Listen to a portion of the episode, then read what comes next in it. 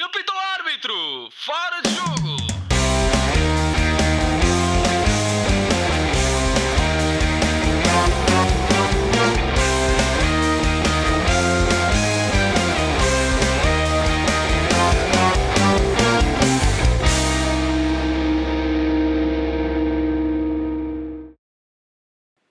Sejam muito bem-vindos ao segundo episódio do Fora de Jogo Podcast. Eu sou o João Pedro Dias e connosco tenho o nosso já habitual painel, que é composto por Ricardo Quinteiro, Diogo Souza, José Saraiva e Afonso Couto. Numa semana em que a emoção não faltou, tivemos o regresso dos campeonatos e das competições europeias. Comecemos então por aí.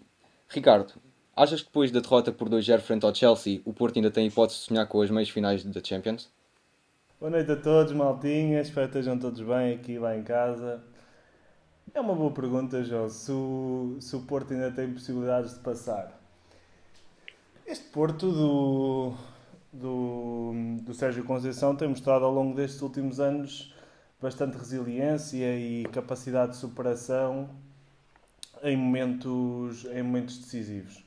Os exemplos são mais que muitos, eh, mas julgo que este é talvez o maior, o maior desafio para, para o Sérgio Conceição e para, e para o Porto neste, nestes, nestas quatro épocas que já, que já leva no comando técnico do, do Futebol Clube do Porto.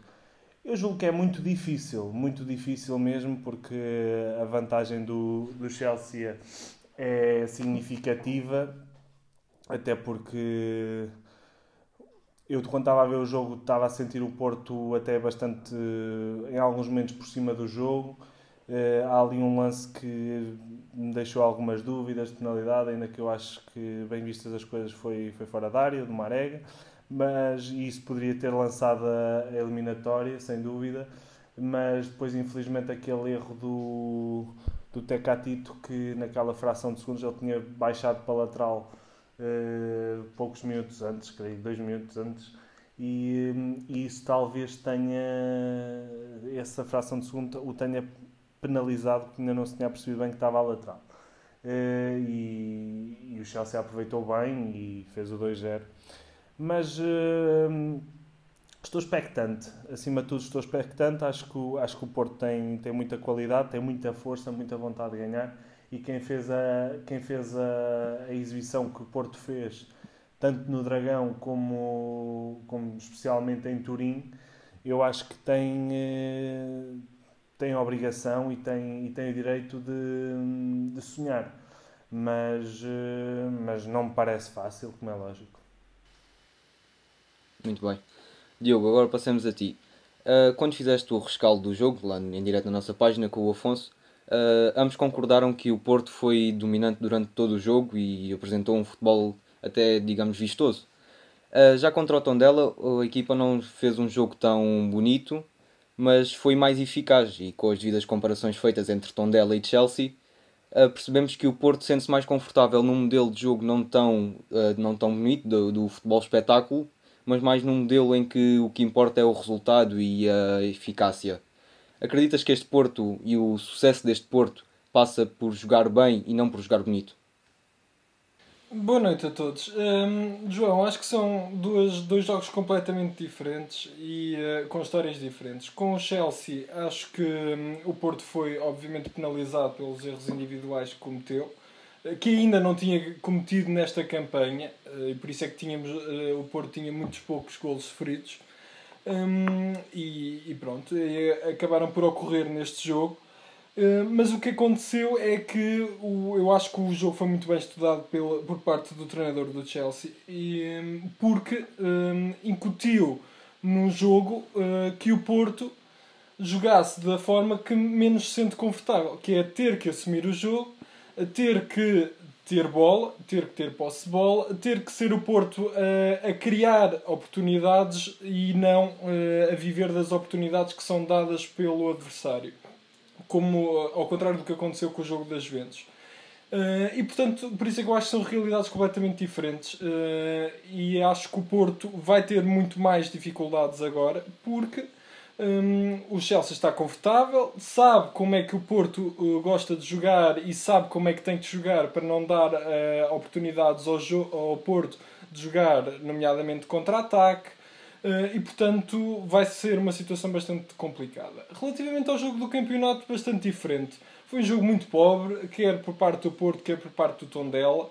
Basicamente sobressaem as oportunidades, aliás, sobressaem os golos marcados pelo Porto.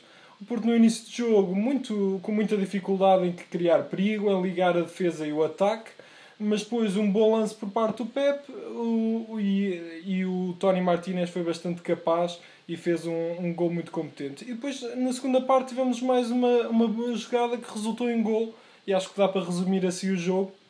Mas o importante para o Porto, acredito que tenham sido os três pontos, principalmente tendo em conta o resultado do, dos certo. adversários.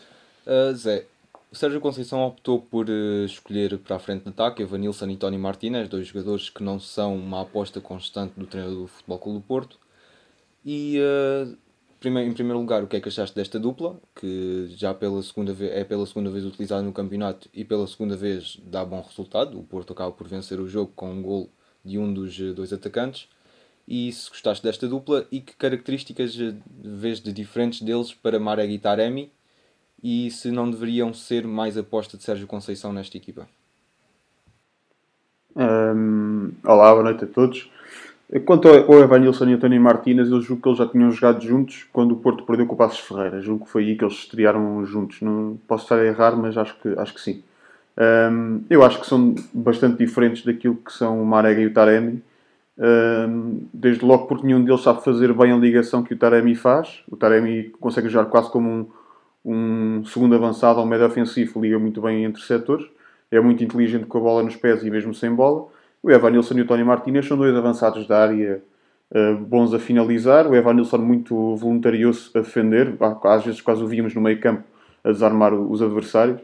Um, fisicamente o Evanilson é também muito forte como é o Marega, uh, mas julgo que falta ali algum requinte técnico, algum requinte de posicionamentos, de procura de espaços que, que o Taremi sabe muito bem acrescentar e o Marega depois é muito forte na profundidade e acho que é mais, mais forte do que qualquer um deles. Portanto, eu acho que esta esta alteração foi sobretudo devido ao desgaste do jogo da Champions, como é lógico, e aí uh, demonstra que o Sérgio Conceição é um treinador inteligente porque sabe perfeitamente que se jogar sempre os mesmos 11, uh, eh, com jogos à quarta e ao domingo sucessivamente, uh, eventualmente vai perder pontos no campeonato e isso, isso é coisa que o, Porto, que o Porto não se pode dar ao luxo nesta fase, sobretudo quando, quando está em franco crescimento e o Sporting está, está a demonstrar muitas, muitas, muitas fraquezas. Um, Portanto, eu acho que pode ser uma dupla a repetir. Também o tom dela é um adversário que, embora seja aguerrido e se bata bem, uh, tem ali muitas, muitas fragilidades. Quer dizer, uh, por muito que, que, seja de salientar a boa campanha que tem feito em casa, o tom dela é uma equipa que defensivamente deixa muito a desejar, na minha opinião. Uh, tem um meio campo até interessante, ali com o João Pedro, que é um bom jogador. Tem o Mário Gonzalez, que é um bom jogador, mas que se tocou na bola três vezes foi muito. Uh, tem extremos rápidos, se bem que o Salvador Agra corre muito, mas isto não é atletismo, quer dizer, não é o tartan, como diz o Jorge Jesus. Uh, é, preciso, é preciso alguma coisa com bola e portanto, e, portanto o Porto mereceu mais, mais é mais que merecida a vitória do Porto em Tondela. O Tondela até jogou pior do que eu tinha visto em jogos anteriores, nomeadamente com o Sporting em casa. Um, e estas alterações não fizeram diferença. Fizeram diferença sim em termos de desgaste da equipa, que foi menor, e portanto o Porto está mais fresco, tem um plantel mais fresco para atacar nos próximos jogos. Só fazer aqui uma pequena correção, é que eu afirmei que esta dupla tinha dado pela segunda vez resultado, porque a primeira vez que estrearam-se no campeonato os dois juntos foi no jogo contra o Gil Vicente, que o Porto até acaba por vencer por 1-0 com o gol do Evan Nilsson na altura. Pronto. Ok. Ok, pensei que tinha sido com o Passos. Com o Passos acho que o Tony Martínez jogou, mas Evan não se não. Uh, Couto, passamos então agora a ti. Uh, em conferência de imprensa, o Sérgio Conceição afirmou que escolheu este 11 não por uh, estar a poupar para o jogo do Chelsea, mas sim por acreditar que era a equipa que, lhes dava, que lhe dava mais garantias para vencer o tom dela. Acreditas neste discurso ou achas que Sérgio Conceição acaba por dizer isto também para não desmotivar a sua equipa e de algum modo para, digamos, ficar bonito na fotografia? Uh, boa noite a todos. Uh, sim, em relação à tua questão, acho que obviamente que o Sérgio, o Sérgio Conceição tentou de alguma forma gerir a, a condição física dos seus jogadores o que diga-se de passagem é algo que é normal em qualquer equipa que chegue a esta fase da época a competir em mais do que uma frente, não é? Portanto, E, e, sem dúvida que neste jogo houve uma cota parte de poupança, ainda que não seja, e, e, e, ainda que não seja pela, pela esta variação na frente de ataque, ou seja, colocando o, Tony e o Evan Nilsson, que eh, obrigou o Porto se calhar a jogar de uma forma diferente eh, do que estar com Taremi e, e, e Marek, que são os habituais titulares, mas que ainda assim mostrou que o Porto foi capaz de, rodando na frente, ter, obter um bom resultado em Tondela, que, relembro, tem grande parte dos seus pontos conquistados em casa, é sempre uma, uma equipa difícil, e o Porto acabou por ter um jogo bastante tranquilo, eh, também motivado, lá está, desta mudança tática, eh, poder trazer uma variação nas dinâmicas habituais do Porto, nomeadamente em ter um, um, um, Tony Martínez que é se calhar um avançado que em vez de esticar como é o, o Marega, esticar na profundidade e se calhar uma equipa em bloco baixo eh, não é tão favorável para, para esse tipo de jogo e, e, e acaba por a equipa estar mais ligada e por ter controlado de certa forma o jogo de forma tranquila com posse por ter, portanto, induzido, por ter introduzido esta, esta nuance. Ou seja, isto mostra também outra coisa, que é o Porto tem mais jogadores do que se calhar aparenta pelas decisões, portanto, pelas decisões que, que, que, que Sérgio Conceição vai tomando. Ou seja, vemos que foi capaz de mudar a frente de ataque completamente e o Porto ter sucesso de qualquer forma.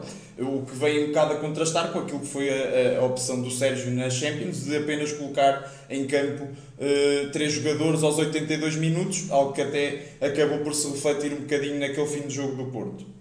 Mas, por exemplo, também a, a tal presença do Grujic em, em, vez, do, em vez do, do Sérgio Oliveira. O Grujic é um jogador, e, e, lá está, eu aqui eh, se calhar até abriria espaço depois até para, para ouvir a opinião do Diogo em relação a isto, que é portanto, a questão do Fábio Vieira, não é? Porque o Fábio Vieira podia ser perfeitamente um jogador que merece, e por exemplo no jogo Santa Clara, em que o Porto teve claras dificuldades eh, para desobstruir tanto a linha defensiva do Santa Clara. Foi um jogo difícil para o Porto e quando entra o Fábio Vieira, nota-se muito maior fluidez do jogo do Porto.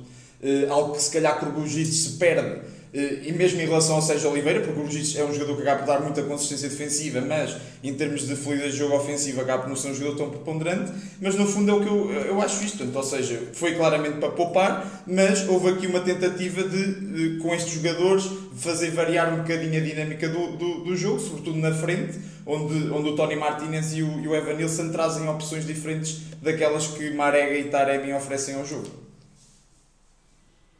Muito bem. Diogo, queres falar então sobre o Fábio Vieira? Sim, acho que o Couto pegou num, num, num aspecto relevante. Eh, eu, quando estava a pensar no 11 para, do Porto para o jogo com o Chelsea, achava mesmo que, porque o, o Sérgio teria que obrigatoriamente que mexer na equipa, porque o Taremi e o, e o Sérgio hum, Oliveira estavam indisponíveis, e portanto eu achei que ia assumir seria o Fábio Vieira e o Tony Martínez. Uh, achei que era o, o que mais, os que mais se enquadrariam na, no que a equipa precisava, uh, mas não, uh, o Sérgio acabou por apostar no Luís Dias e no Gruzic, e, e por isso é que eu acho que, que, o, que o Sérgio quis mais uma vez tentar jogar muito no contra-ataque, muito expectante e aproveitar os erros do adversário. Só que o Chelsea não quis assumir o jogo. E portanto, o Chelsea não querendo assumir o jogo e com os jogadores que, que o Sérgio colocou em campo, as coisas estavam tornaram-se obviamente mais complicadas. E depois isso manda aos erros individuais. Uh, a situação mais difícil ficou porque o Porto não tinha em campo jogadores capazes de assumir o jogo e de ir atrás do resultado.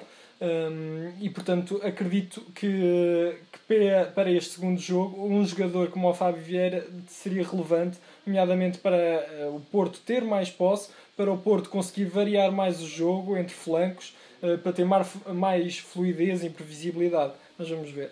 Muito bem. Algum de vocês quer responder ou podemos passar então ao próximo tema? Não? Então passamos agora ao jogo do Benfica. O Benfica que venceu o Passo de Ferreira por 5 bolas a 0. Um jogo que ficou marcado também logo desde o início pela expulsão de Eustáquio, que muda completamente o jogo. Uh, comecemos então por falar uh, sobre Seferovic, Ricardo. Uh, Seferovic, amado por uns, odiado por outros, acaba por fazer uma exibição de sonho neste jogo frente ao Passos de Ferreira. Faz dois golos, duas assistências, ainda oferece dois golos cantados a Valdo Schmidt, que parece ter alguma alergia à baliza e acaba por falhar assim dois golos meio que escandalosamente. Mas uh, este Seferovic é um jogador de momentos que tanto aparece em modo, digamos, quase de Deus, como falha gols de baliza aberta. O que é que falta ao Seferovic para conseguir ser um jogador mais constante e para conseguir eh, manter este ritmo, ou mesmo um bocado inferior, conseguir manter um ritmo aceitável durante toda a época? Eu acho que o Seferovic é, é um menino especial, em primeiro lugar, porque ele não é. Ele não é um jogador, mais do que um jogador de momentos, acho que é mais um jogador de épocas. Uh, se fizermos uma retrospectiva daquilo que foi o Seferovic no Benfica, a primeira época dele, eu lembro-me que ele começa muito bem, muito bem mesmo, marca vários golos seguidos, até participa com golos na, na vitória da Supertaça, julgo eu na altura, sobre o Braga. Uh, e teve um início de época fulgurante, esperava-se esperava o melhor dele, e depois foi, foi, foi caindo. E depois só ressuscitou uh, quando já ninguém esperava com, com Bruno Lage, onde, onde chegou a ser uh, o, o melhor marcador dessa época. Na altura tinha, tinha um, um, um assistente de muito bom para aquilo que é o futebol português, que é o, que é o João Félix, que na altura fizeram uma parceria extraordinária, que se materializou em muitos, muitos, muitos golos. Um, e entretanto voltou a cair, também apareceu, apareceu o Vinícius e, e, no ano passado teve uma época mais apagada. Este ano, com, com a chegada do, do Jesus, eu creio que o Seferovic desde o início foi uma, foi uma aposta do Jesus, uh, pelo menos em relação ao Vinícius, né? naturalmente. Depois esperava-se muito do Darwin, que não que é outro, é outro rapazinho que agora chora e tal, e acho bem, pronto, emocionar-se com as coisas. Uh, um gajo que custou 24 milhões da, da, vindo da segunda Liga Espanhola e pedirem-lhe o mundo é normal que, que depois se, se emocione e que o rendimento nem sempre seja o mais, mais desejado. Mas, mas eu relembro que Seferovic foi a aposta logo com o Paok, ainda eh, o que revelava já na altura que era uma, um, um jogador de eleição para, para o Jesus. E ainda tínhamos Vinícius no, no Benfica, o Darwin estava a aparecer e tudo mais. Mas eu julgo que o, que o Seferovic é um jogador de qualidade Uh, não, tendo a, a, discordar em parte quando se diz que é um jogador inconstante, porque eu acho que ele até ele é constante no bom e no pior. Quando, quando é para ser um aleijado e falhar 4 ou 5 oportunidades em cada jogo, jornada após jornada, também ele diz presente. E, eh, e quando é para também fazer estas sendas de, de golos marcados, ele também, ele também tem dado resposta. Ou seja, eu acho que é um jogador. Se o avançado por si só já é uma uma posição que, que tendencialmente vive muito da, muito da confiança e da quer pessoal, quer da equipa e de, e de quem o mete lá dentro. Acho que no, no Seferovic essa característica é gritante. Tipo, o, o Seferovic tendo confiança e começando a marcar, a marcar golos, eh, as oportunidades começam a, aquelas bolas que antigamente iam sempre parar para a bancada ou ou não darem nada, ou tropeçar, como lembro-me na Supertaça, até há vários memes disso, ele a tropeçar na bola e coisas desse género. Depois. Hum, Quase como Quase como o Giovanni ontem no final da partida. Deu uma de, de Brian, que é sempre bonito de se ver, quando o fantasma volta a aparecer. Mas já lá vamos, acho eu. Já, Acho que já vou dizer que não percebo nadinha de futebol. Já lá iremos, já lá iremos. Uh, que eu cada vez percebo menos desta merda, é impressionante. Uh, mas, um, mas sim, acho que o Seferovic com confiança mostra logo outra, outra, outra sagacidade, como diz o Cândido Costa, na busca da bola. E, uh, e, acho que sim, acho que temos aí, temos aí jogador. Acho que é muito provável que seja novamente o, o melhor marcador da liga até atendendo ao, ao crescente que tem sido esta, estas últimas, esta segunda volta, no fundo. E, um... e porque é treinado pelo Sim, Jesus também. Isso, não é? aí, isso aí é óbvio, não é? Que ser qualquer. O estranho é um jogador do Jesus não ser o, o, melhor, o melhor marcador. Até porque é o melhor treinador do mundo, na cabeça dele. E, e portanto, quer dizer, não, nem, nem há dúvidas sobre isso. E segundo o próprio, todos os avançados com ele marcam pelo menos 30 gols por época, por isso ainda, ainda vamos ver Seferovic a marcar muito. E, e é porque não estou a marcar penaltis este ano ao Benfica, senão já é menos 40 e tal. Estás a brincar? Ok, Jesus é Jesus. Um- Uma lêndia do Muito bem. português. Falando então aqui, eh, já que estamos a falar de Jorge Jesus, Couto, Jorge Jesus volta a optar então pela tática do 3-4-3, utilizando Vertogen eh, como central no sistema de três centrais, juntamente com Otamendi e Lucas Veríssimo. Eh, do que tens visto deste Benfica, qual é o sistema em que tens mais gostado de ver a equipa de Jorge Jesus? Num 3-4-3 ou no habitual É assim, 4-4-2? temos visto que, que o Benfica tem eh, jogado mais em 4-4-2, aproveitando certos jogos e certas equipas para trabalhar portanto, também este sistema de, de três centrais. Pronto, o, o que eu acho que é mais importante perceber e, neste, e, e perceber o porquê deste Benfica eh, estar, um estar, ser um Benfica completamente diferente daquilo que mostrou ser na, na primeira parte da época, é também fruto do Benfica estar ausente de todas as outras competições, portanto, estar apenas a lutar pela Liga, ou seja, o que é que isto dá?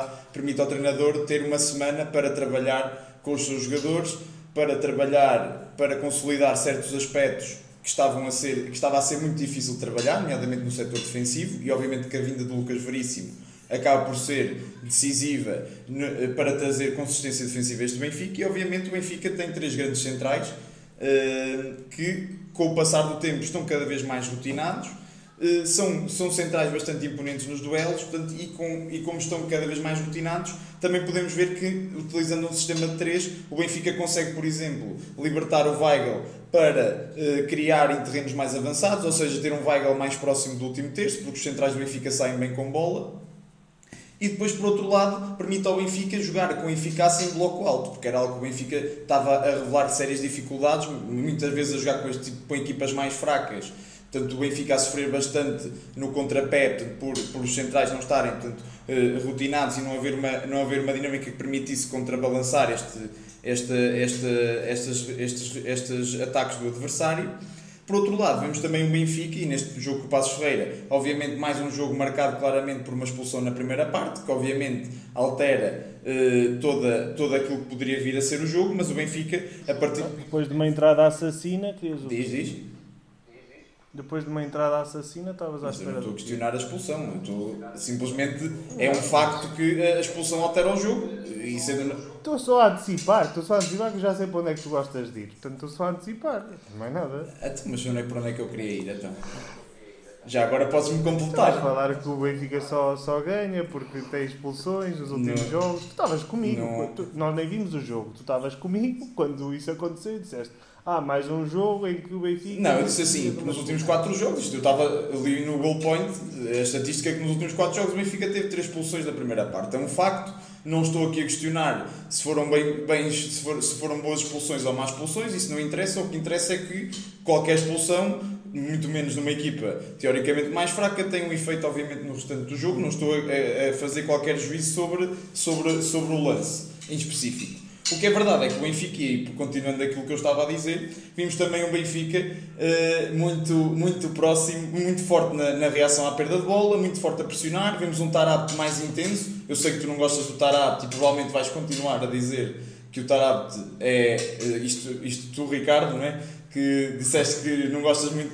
Por ti o Tarabt nunca, É. nunca vai jogar bem, mas é verdade que o Tarabt joga bem Mas o Tarab faz uma jogada genial, como, como já fez várias, tipo ele a fazer túneis e aquelas brincadeiras dele típicas de futebol da rua que eu também as faço. O gajo é genial, mas depois são erros atrás de erros. mas, mas tem É só isso. Agora ele tem, ele tem rasgos, tem. Isso Não, claro mas não é que tem. rasgo. Estamos a falar de um jogador que nos últimos jogos tem tido apresentado uma boa regularidade, tem feito bons jogos, é um jogador que está mais intenso, assim como o vai, assim como o vai. Quanto à regularidade, concordo. Quanto, quanto à regularidade, concordo, eu acho que ele é regularmente mau. Eh, Até aí estamos de acordo. Se é a tua capacidade, portanto, não consegues reconhecer quando o jogador joga bem, portanto tens aí um ódio de eu- eu estimação a dizer que eu, que eu compreendo, que eu compreendo, pronto. É como que é, como é, também não te vou conseguir convencer do contrário. É verdade, e que, voltando, voltando àquilo que eu é, estava a dizer, lá. o Benfica eh, a mostrar-se também muito forte nessa opção à perda. Aliás, o segundo golo eh, é, portanto, na, na sequência dessa, de, de uma recuperação rápida, em que Diogo Gonçalves depois finaliza bem, o Benfica reage bem à perda, o Passos Ferreira sendo uma equipa que estava a tentar sair a jogar, eh, obviamente que o Benfica assim, eh, em bloco alto, a dificultar, e portanto o Benfica faz um bom jogo em 3-4-3, Hum, vemos um Benfica, obviamente, como eu digo, a importância de ter tempo para trabalhar e para ter várias soluções. Acredito que o Benfica vai apresentar este 3-4-3 mais vezes neste campeonato, nomeadamente, provavelmente, e, e provavelmente com o Sporting, será este o modelo que vamos ver da parte de Jorge Jesus, porque é um modelo que, ele, que tem-se visto que é utilizado em jogos de maior dificuldade, como era também o jogo de Passos Ferreira. Uh, portanto, eu acho que o Benfica, se tiver esta flexibilidade, tem jogadores à disposição, tem três grandes centrais em quem pode confiar para esse sistema de três, tem um Diogo Gonçalves cada vez mais confortável à direita e, portanto, o Benfica pode de, de, de gerir, de, de gerir uh, os, estes dois modelos da forma que entender, conforme o adversário. Olha, mas isto é tudo muito bonito, mas a pergunta que fica é, mas o Eustáquio foi multado pelo Presidente ou não? Alguém sabe, sabe como é que acabou Eu, a- eu acho que esse é o Jesus a decidir esse tipo de, de problema. Essas tiradas do Jesus, pronto, já se sabe. Parece a gozar, isso já parece a gozar. É. E no fundo, há, e no fundo há lá de chegar a casa e é rir-se. de protagonismo. Provavelmente. Muito bem. Ah, Zé, o Couto já falou aqui um bocadinho sobre o Tarapt e infelizmente para os bares de Lisboa, Tarapt parece que tem-se lembrado nos últimos eh, tempos que afinal é jogador de futebol e que precisa dedicar-se aos treinos e tem começado. Os bares estão fechados, mano. Não, mas já, já há algum tempo que ele se lembrou que era jogador de futebol, por isso já, ver? Pô, depois já a não sou já é significativa. Estás a, ver, estás a ver a pergunta do moderador. Depois não sou só eu. não gosto do homem. Há, um- há todo um passado reconhecido de Mas, Tarapt, isso é inegável. Seja ele bom jogador ou não. Nada implica. Não tem nenhuma Ah. E, mas temos visto que o aumento de rendimento do Tarap tem também sido o aumento de rendimento de toda a equipa do Benfica. Achas que isso tem alguma influência direta ou não será, será apenas uma coincidência? Di- Digo o contrário, digo que o, o- aumento de. Ou seja, o aumento da qualidade de jogo da, da equipa é que ajuda o, aumento de qualidade de jogo do Tarapto individualmente, como ajuda o aumento de qualidade de jogo do Otamendi, que começou a época francamente mal e está agora a provar ser um ótimo central, que já se sabia, não era preciso provar, mas está agora a jogar a esse nível. O Seferovic igual, não, não- não jogava nada no início, agora já é um bom jogador. Portanto, isto é, é, é como tudo, a equipa quando joga bem, todos jogam bem. E até o, o, pior, o que era o pior jogador há seis meses, agora é, é o melhor marcador da liga. Eh, ou um dos melhores, empatado com, com outro. Ahm, eu acho que. Eu, eu também não acredito nesses, nesses sebastianismos de que isto é por causa do Jesus ter posto o Elton Leite em vez do Vlaco Dimos, agora já não sofrem gols, ou agora chegou o Lucas Veríssimo diretamente do Brasil, já não sofrem gols. Também acho que não é por aí, acho que acho que vemos que o Sporting, com a mesma defesa, tanto teve não sei quantos jogos sem sofrer gols, como agora sofreu um gol do penúltimo classificado, ou antepenúltimo, já tinha sofrido contra o Moreirense aos 90 minutos. Ahm, quando a equipa joga bem, todos jogam bem. Quando a equipa joga mal, todas as defesas parecem de papel, não obstante terem lá jogadores de classe mundial. Ahm, é uma questão de dinâmica coletiva. O Jesus tem, tem sabido, parece que eh, com a pandemia já passou, não é? Durou 4 meses, porque já vamos em 4. Começou num, 2, 2 e meio, agora já devíamos ir em 4. Já passou esse período conturbado da pandemia no, no Benfica. Felizmente, não é? Nós podemos, podemos ser do clube ou não, mas nunca podemos desejar o, um, danos à integridade física dos jogadores. Uh, é felizmente já passou a pandemia no é- Benfica é- e parece é que pandemia que ultimamente diz. estão a começar a ver. Não é pandemia que ele diz. Não percebi. Não, mas Ah, desculpa, mas eu gosto de falar português. também Estás a jogar o É uma coisa que eu tenho. Ele não diz pandemia.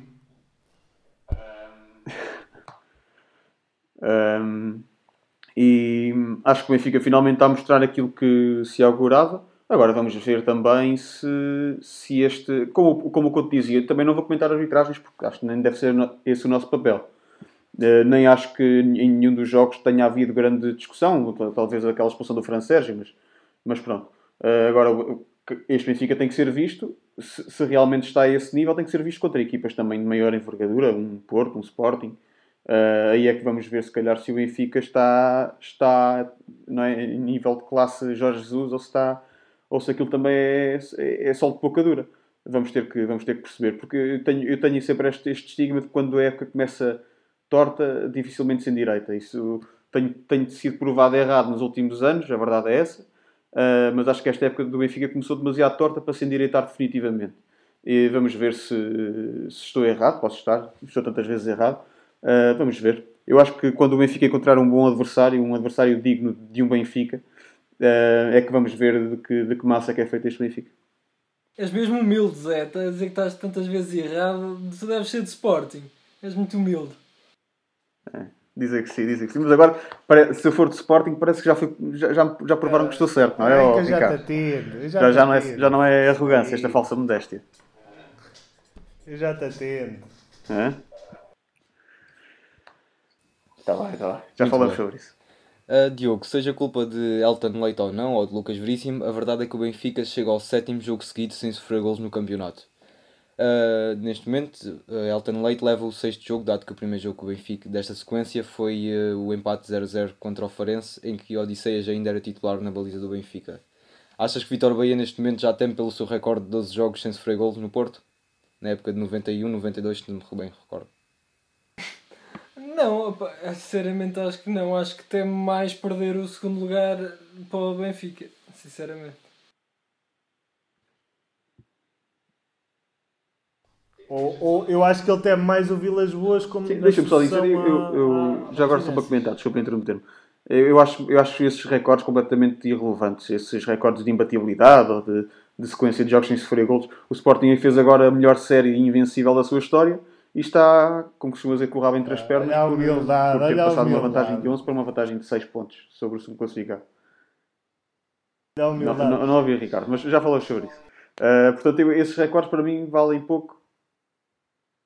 Valem, valem pouco. Acho que o, o que deve contar é o resultado e o pontinho depois no final da, da jornada. Uh, e é isso que, o Sporting está a importar e que o Oh, Porto está a Diogo, importar. não achas que o Bahia teme mais a presença de Vilas Boas nas próximas eleições da presidência ao Porto do que o Elton Leite? É uma possibilidade, sem dúvida. Principalmente se ao lado de Vilas Boas tiver o António Henrique. Mas isso deixamos para, eh, para outras galhofas, essa conversa. Não, esse, esse é, esse é a presidente sombra do Sporting, agora, o. António Henrique. Segundo os relatos mais recentes. Muito bem, falando então do Sporting, vamos agora para falar sobre o jogo, é onde o Sporting empatou com o Famalicão por uma bola, por uma bola igual.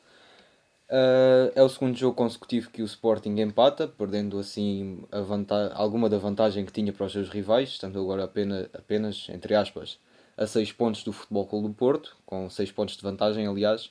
E pergunto-te, já há muito tempo que víamos o Sporting a jogar eh, ali quase a vencer muitas vezes já a gente, muitas vezes falava-se da estrelinha, do Coates que ia aos 90 e, e marcava o gol da vitória. Ah, achas que estes empates eram já um mal anunciado do Sporting?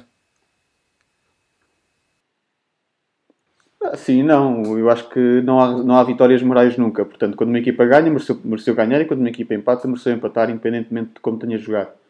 Hum, este jogo foi, foi, foi o que eu disse também quando fizemos o direto acerca do jogo do Moreirense. Portanto, foi um, um empate merecido, ah, na medida em que o Sporting não foi capaz de marcar um- mais golos, portanto, para, para ganhar vantagem, não obstante ter tido imensas oportunidades para, para o fazer.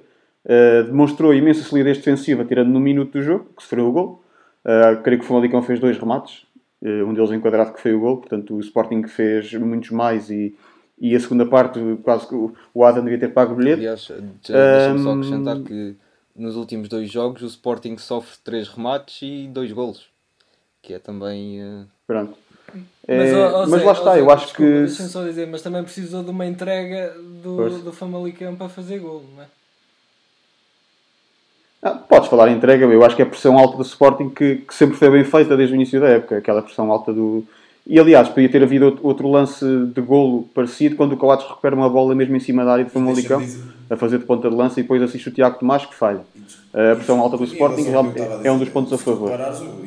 durante o jogo houve N oportunidades em que o Sporting, com essa pressão alta no, no primeiro terço, no terço defensivo do, do Famalicão, o Famalicão é uma equipa que tentava arriscar a sair a jogar, até porque tinha ali aquele duplo pivô com o Gustavo Assunção e com o PP eh, a oferecer várias linhas de passe, mas o Sporting rápido a pressionar conseguiu ganhar várias vezes, não teve foi uma boa definição. e co- consegue fazer um golo, mas, mas houve várias oportunidades ao longo do jogo, porque também foi a forma do Famalicão tentar, de certa forma, eh, assumir o jogo com bola, de, ainda que tenha cometido vários erros.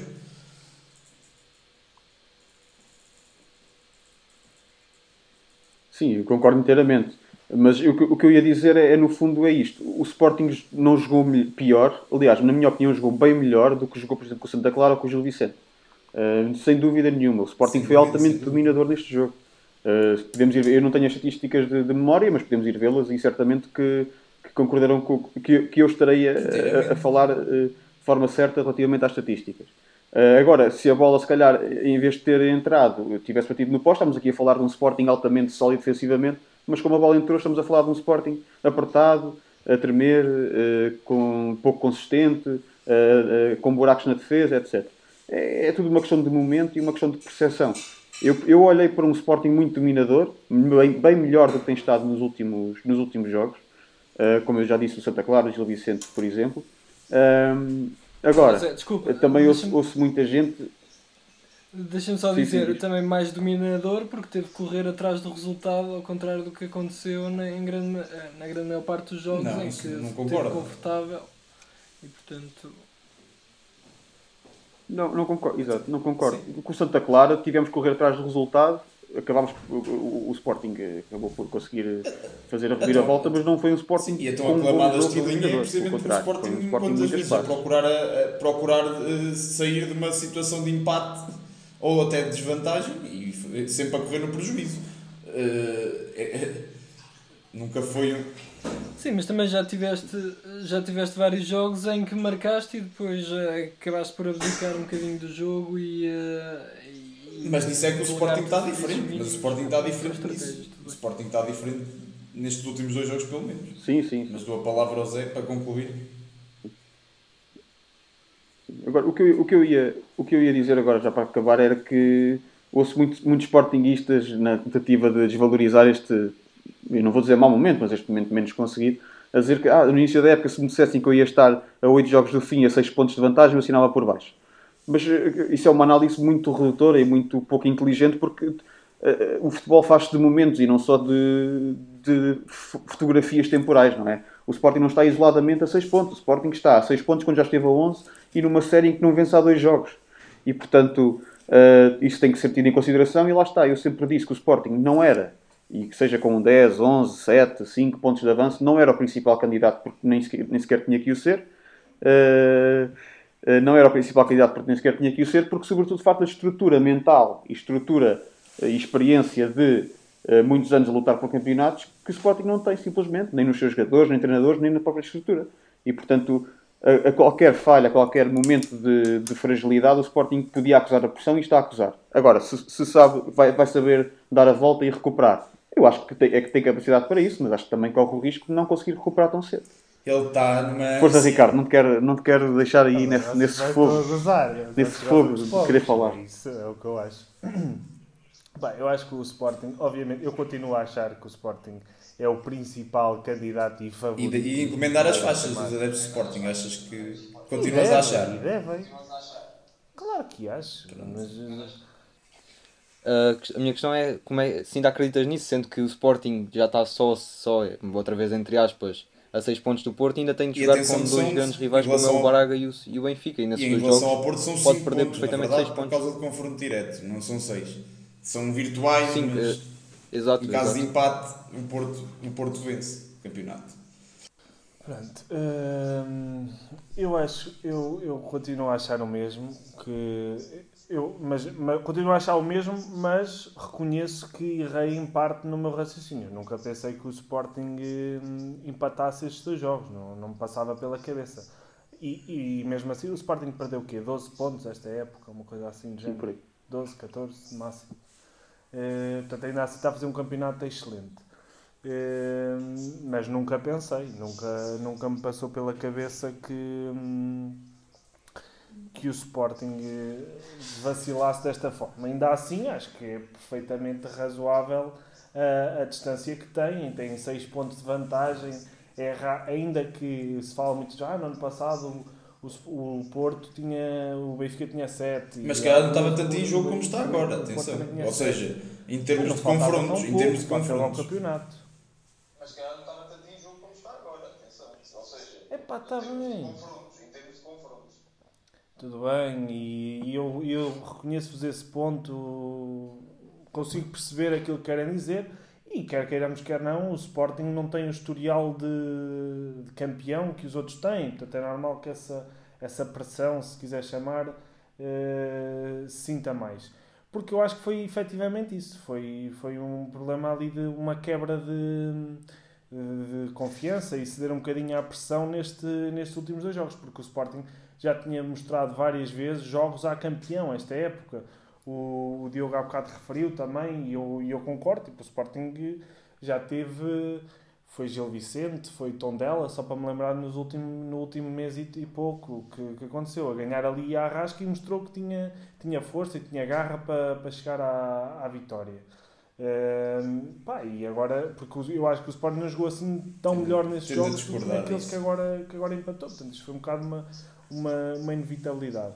Agora, esse, esse discurso eu, eu, continuo a achar, eu continuo a achar que vocês passam. São aquele gajo que foi traído a vida toda, relações atrás de relações falhadas, e agora que apareceu a tal, certinha, que está tudo bem, pá, estão sempre a desconfiar dela, e tanto desconfiam dela que ainda vão perder. É o que eu acho. Tem, será tem, que, tem será que numa fase inicial da época os adeptos de Sporting poderiam ser prejudiciais eh, no estádio e agora iam dar aquela ajuda que falta? Será São fases diferentes da época. Pode ser um fator.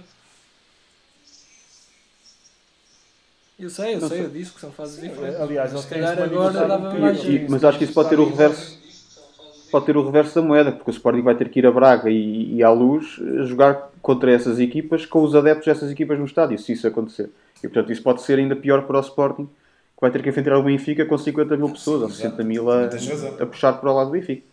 Uh, se uma equipa não tem estofo para jogar sem adeptos, estofo mental, pode, muito menos tem estofo mental para, para lidar com 60 mil benfiquistas a, a gritar. Olha, mas a mim, a mim uh, relaxou-me bem. O Rubén Amorim chegou à conferência, disse que ainda nos vamos divertir com isto, está tudo bem. Pá, eu gostei Sim. do discurso dele, tranquilo. Eu, eu, eu também, olha, eu esqueci-me de falar do Rubén Amorim. Eu sou um confesso fã dele em termos daquele que é a comunicação dele e do trabalho dele também em campo, não é lógico. Uh, mas não, não fiquei particularmente agradado quando ele diz que é o Sporting já ganhou o campeonato, o, o, o treinador é que pode perder. Sim, sim, sim. Uh, acho que isso é.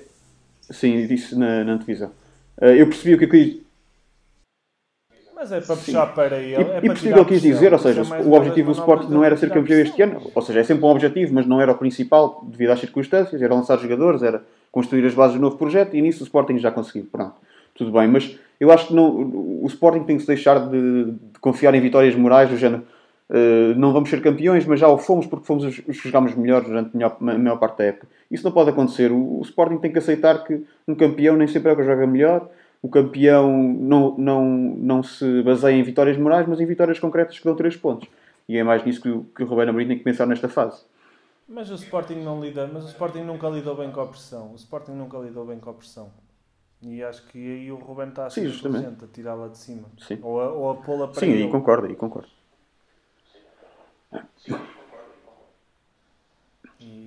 Acho que é a melhor forma de chegar ao, ao tão ambicionado e merecido título. Uh, Couto, pergunto agora, grande parte do jogo ofensivo do Sporting passa pelos laterais, que neste caso os mais utilizados são Nuno Mendes e Pedro Porro, mas quando eles são anulados, e é uma tática que os treinadores adversários têm utilizado muito agora, a tentativa de anular o jogo pelos laterais do Sporting, vemos a equipa muito sem ideias, muito sem capacidade de se reinventar dentro de campo. Acreditas que tenha-se esgotado, de alguma forma, obviamente figurativa, as ideias de Rubén Amorim e de, se, e de, algo, de modos de se reinventar para encontrar novas fórmulas de chegar à baliza adversária? Não me parece que, tenham, que se tenham esgotado as ideias, pelo contrário, como eu até tinha referido no podcast anterior, uh, o, ele já, o Rubén Amorim já tinha introduzido este sistema com mais um médio, Novamente, agora que o Moreirense voltou a inovar, colocando se calhar o pote a oferecer-se a oferecer mais ao jogo interior portanto, e, a, partir, e a jogar mais a partir do centro. Uh, ou seja, já introduz aqui várias ideias diferentes que até se refletem num Sporting mais controlador com bola.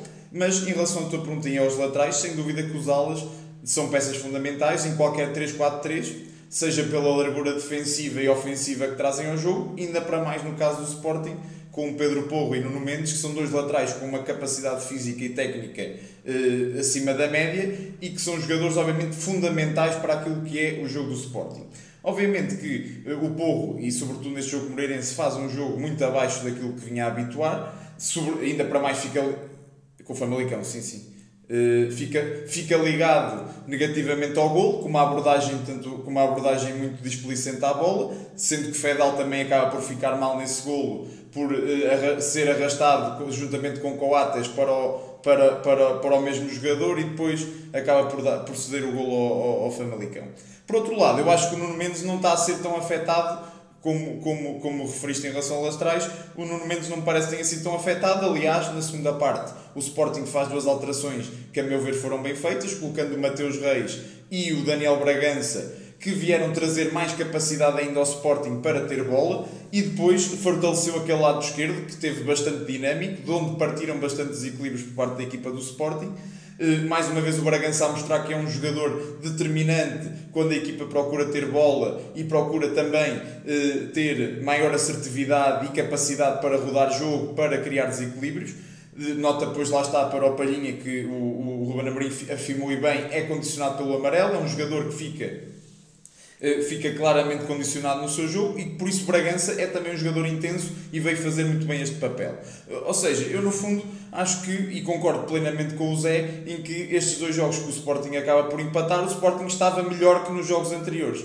Eh, e para mim, não, acho que isso não há dúvidas. Lembro perfeitamente dos jogos em que o Sporting teve, cedeu muito mais oportunidades de perigo ao, adversário e não sofre golos por, por sorte. Temos por outro lado agora um Sporting que, eh, neste jogo em específico, vê-se a marcar e acaba por sofrer logo o golo. Uh, o jogo depois não cria oportunidades. E há outra coisa que me parece: é que o Sporting, este Sporting, estamos a chegar a uma fase diferente do campeonato, em que é agora, à medida que o, que, que, o cronómetro vai avançando e o Sporting não se vê em vantagem, está-se a ver nervosismo por parte dos jogadores. Vemos, por exemplo, um jovem que entrou claramente nervoso, pouco assertivo. O Sporting, quando vê, em vez de, portanto, e nos jogos anteriores em que se falava da tal estrelinha, vimos um Sporting a procurar ativamente reagir e por isso a estrelinha, como se queira chamar, acaba por ser alcançada porque o Sporting é procurava. Neste caso, neste último jogo, o que se vê foi exatamente que, que, que o Sporting, alguns jogadores entram com nervosismo, não há tanto acerto e o Sporting acaba por não conseguir ver-se em vantagem. Uh, Diogo, queres acrescentar alguma coisa sobre o que foi este Sporting Famalicão e sobre o que falta de jogar aos Leões? Não, dizer só uma coisa, nós estamos aqui a discutir o discurso do. ou estávamos aqui a discutir o discurso do, do Ruben que tem para fora. Eu acho que o mais interessante seria perceber que discurso é que o Ruben terá para dentro. Porque pelo menos para dentro a obrigação seria, pá, nós temos que dar um murro na mesa e dizer, pá, nós temos que ganhar esta porcaria, custa o que custar, porque estamos seis pontos à frente e, eh, e temos a oportunidade única para ser campeões. E deixar-se dessas tretas, dizer que são jogadores jovens e não sei o quê, porque isso é, certamente também já são tretas. E só para, só para terem noção, o Sporting entrou com uma média de idades no último jogo de 26 anos. O Porto entrou com uma média de idades de 26.7.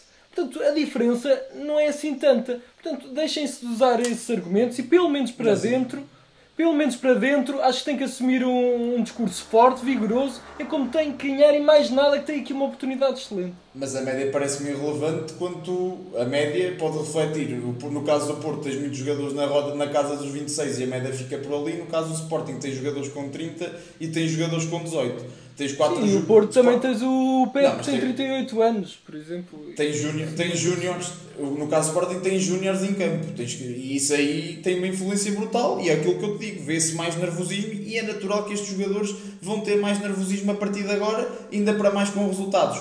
Com os resultados a não aparecerem, e com a equipa até a jogar bem, o que acaba por ser de certa forma inglório. Mas obviamente que a imaturidade revela-se, não da parte dos defesas. Portanto, que é o Sporting da defesa é que tem experiência, da defesa para a frente tem jogadores muito mais novos. E, e os defesas então que puxem pelo resto da equipa, que lhe apertem os tomates e que digam pá, temos que assumir agora e está na hora de, de assumir isto porque, porque temos tudo para ganhar. É, esta é a minha opinião, não sei. Muito bem. Subscrevo. Uh, estando então no rescaldo desta jornada feito, Uh, queres acrescentar alguma coisa, Ricardo? Especialmente a parte dos tomates. Não dizer só Pronto. que subscrevo, Eu já, eu já tinha ideia que era essa parte eu subscrevia só. O resto acho, o resto acho que não tens grande qualidade a dizer. Era mais essa parte. Estando então feito o rescaldo desta jornada, vamos passar às nossas rúbricas. Tendo então agora nós uma estreia, a nossa rúbrica, o Cala-te ao menos. Epá, cala-te ao menos. E eh, esta nova rúbrica pretende mostrar-se semanalmente ou mensalmente eh, algumas situações em que o melhor era dizer eh, essa pessoa cala-te ao menos. O nosso cala-te ao menos esta semana vai para o treinador do Leixões, da equipa sub-23 do Leixões, que tem umas afirmações nada felizes sobre quanto aos homens do futebol e sobre. Ele usa a expressão as Sofias desta vida, se não me engano. de alguém que vocês que andam no mundo, quem anda no mundo do futebol, porque há pessoas que não andam no futebol, ou que pensam que andam, e as sofias desta vida têm que aprender muito para andar no futebol, porque o futebol tem que ser dos homens do futebol. E como é que se quer falar de integração das mulheres no desporto quando depois vemos eh, os intérpretes do futebol a terem declarações destas? Zé, o que é que achaste destas declarações e o que é que acha que se pode fazer para tentar que não voltem-se a repetir? Ah, o que se pode fazer não é, é a educação das pessoas, não, não, não é mais do que isso. A Federação não vai fazer nada. A Federação, quanto muito, podia sancionar o treinador ou alguma coisa do género, mas isto parte da educação de cada um. Exato, mas, Ah, e desculpa interromper-te, mas é, é isso que eu também acabo por perguntar. Porque, por exemplo, nós vemos em Inglaterra os treinadores nem. Tudo bem, depois também vai das questões da liberdade de expressão, mas acho que isso foge um bocadinho aqui ao tema. Mas em Inglaterra, um treinador só por falar de um árbitro, e tivemos o exemplo de José Mourinho que elogiando um árbitro foi multado, ah, não se pode abordar certos temas. E há certos temas que são, não, não digo tabus, mas que não se devem abordar porque há uma, sabem que há sanções pesadas por parte sim, da mas Federação. eu, primeiro acho que comparar o Mas, futebol mas inglês com o Inglaterra português também não é é, exemplo é, nisso. Inglaterra é comparar é exemplo. alguma coisa com chocolate, que não vou Mas dizer o que é é Inglaterra também não é exemplo disso. Esse tipo de, de sanções e aquela história do Cavani, que eu também já escrevi, isso também, eles também têm péssimos exemplos do, do excesso de zelo e da estupidez. Sim, mas ah, é, é, Sim, claro, Se mas uns- não vou desculpar se uns o pecam por excesso de zelo, é em Portugal peca-se por não haver zelo nenhum. Uh, uh, mas eu, eu não sei, eu também não sei o regulamento da Federação, portanto pode haver sanções ou pode não haver sanções, não, não sei de qual.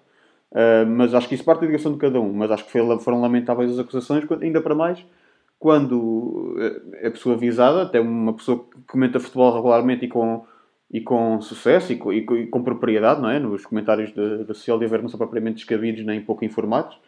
São muitas vezes análises até bastante interessantes que, que quem gosta de futebol gosta certamente de, de ouvir. Ahm, e acho que esse- o Zé Augusto, acho que é o nome do treinador de Leixões, ou do ex-treinador, eh, a esta altura, José Faria, José Faria. José Faria. Ahm, depois veio-se desculpar, e, enfim, a apelar ao sentimento das pessoas, a falar dos filhos e tal, mas enfim, o mal está feito e, e declarações dessas têm que ser sempre condenadas.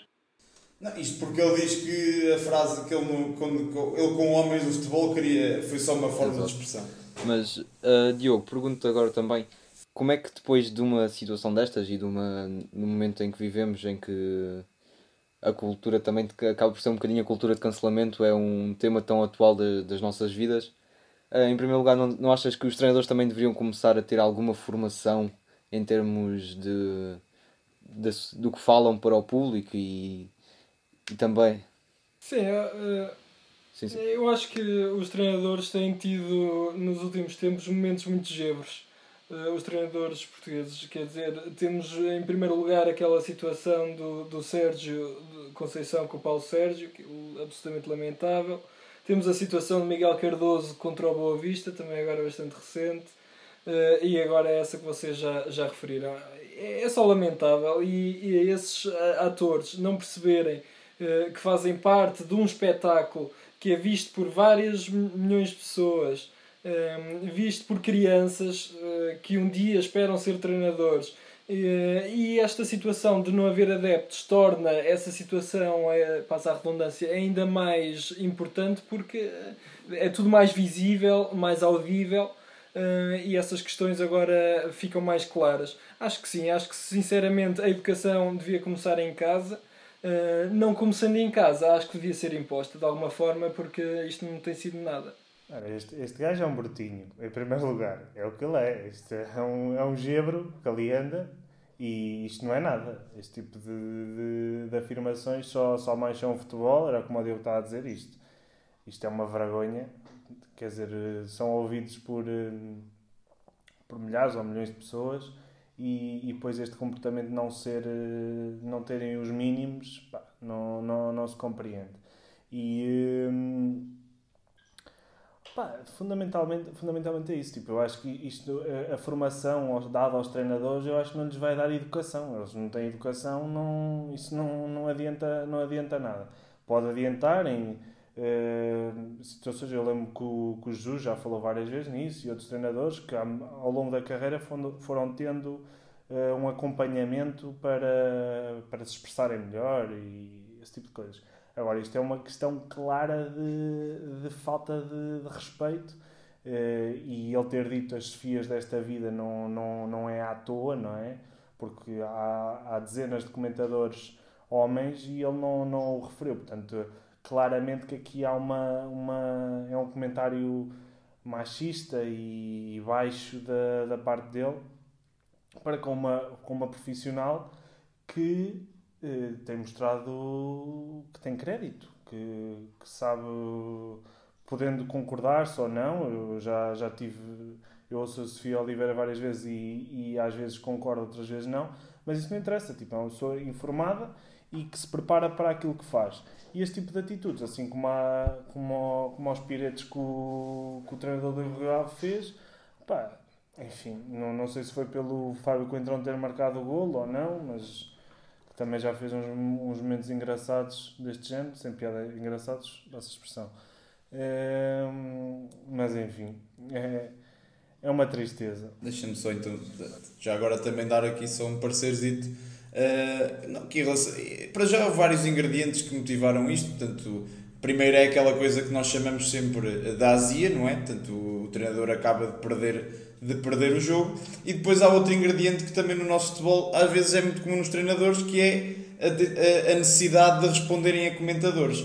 E a pessoas que eh, a coisa, a, o trabalho deles, e sobretudo no caso da Sofia e no mérito do Canal 11, é, faz parte de programas que procuram analisar o futebol, procuram falar de futebol, procuram afastar-se polémicas, lá porque ela fez uma análise à equipa dele que não lhe terá agradado, isso não é motivo nenhum para que, porque uh, uma análise de futebol é o que é, portanto pode, pode ser uma análise que elogia a forma de jogar, que, uh, que, que critica a forma de jogar, os treinadores têm que saber responder a isso, têm que saber ignorar isso, porque o que importa é o trabalho que fazem lá dentro, têm jogadores para os quais têm que corresponder e este treinador não pode cair no erro de fazer isto no final do jogo, muito menos uh, na, nos moldes em que o fez, até chegando, roçando lá está, uh, as tais uh, afirmações machistas. Portanto, que é pena, tanto porque a Sofia está a fazer o seu trabalho, está, a fazer um, está num canal que promove, tanto o que promove e é para da parte da Federação que deve promover a igualdade, que promove o falar do futebol sem, sem, sem burburinhos, sem polémicas, e portanto acho que é lamentável toda a situação.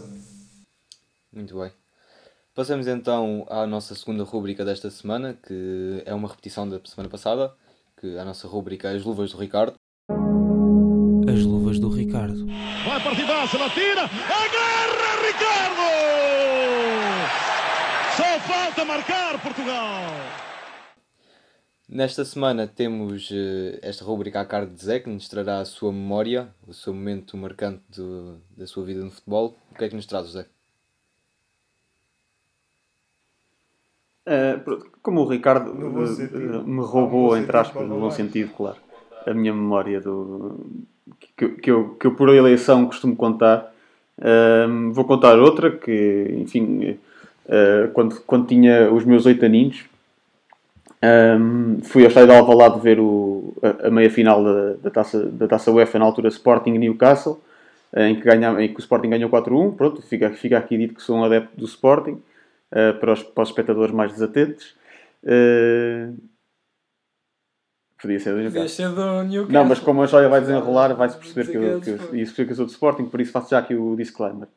Uh, e portanto, com os meus oito aninhos, no meu dia de antes, dia 14 de Abril de 2005, estava eu no estádio de Alvalade a ver a equipa orientada por José Peseiro.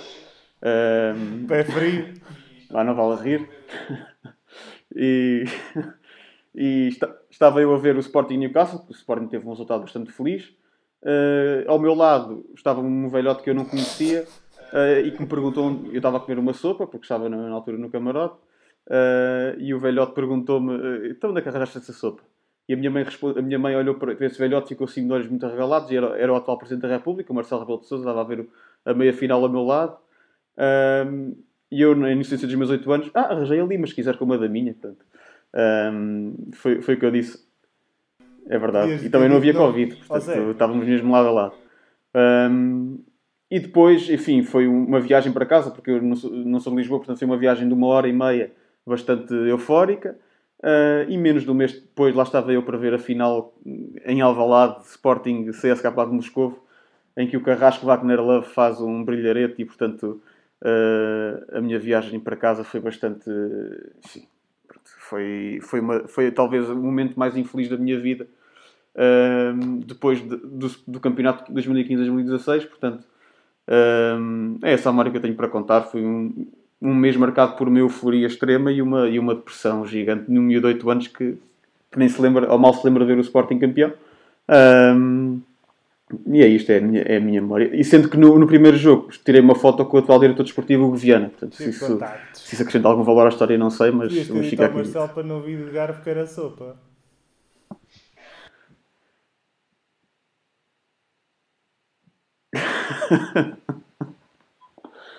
Não, na altura, na altura nem sabia que ele era e nem, nem tinha a notoriedade que tem agora, mas, mas, mas sim, pode, pode indiciar que se calhar tem uma simpatia pelo Sporting e eu ficava agradado com isso. Muito bem, já percebemos também que acabas por ser meio com um omelete.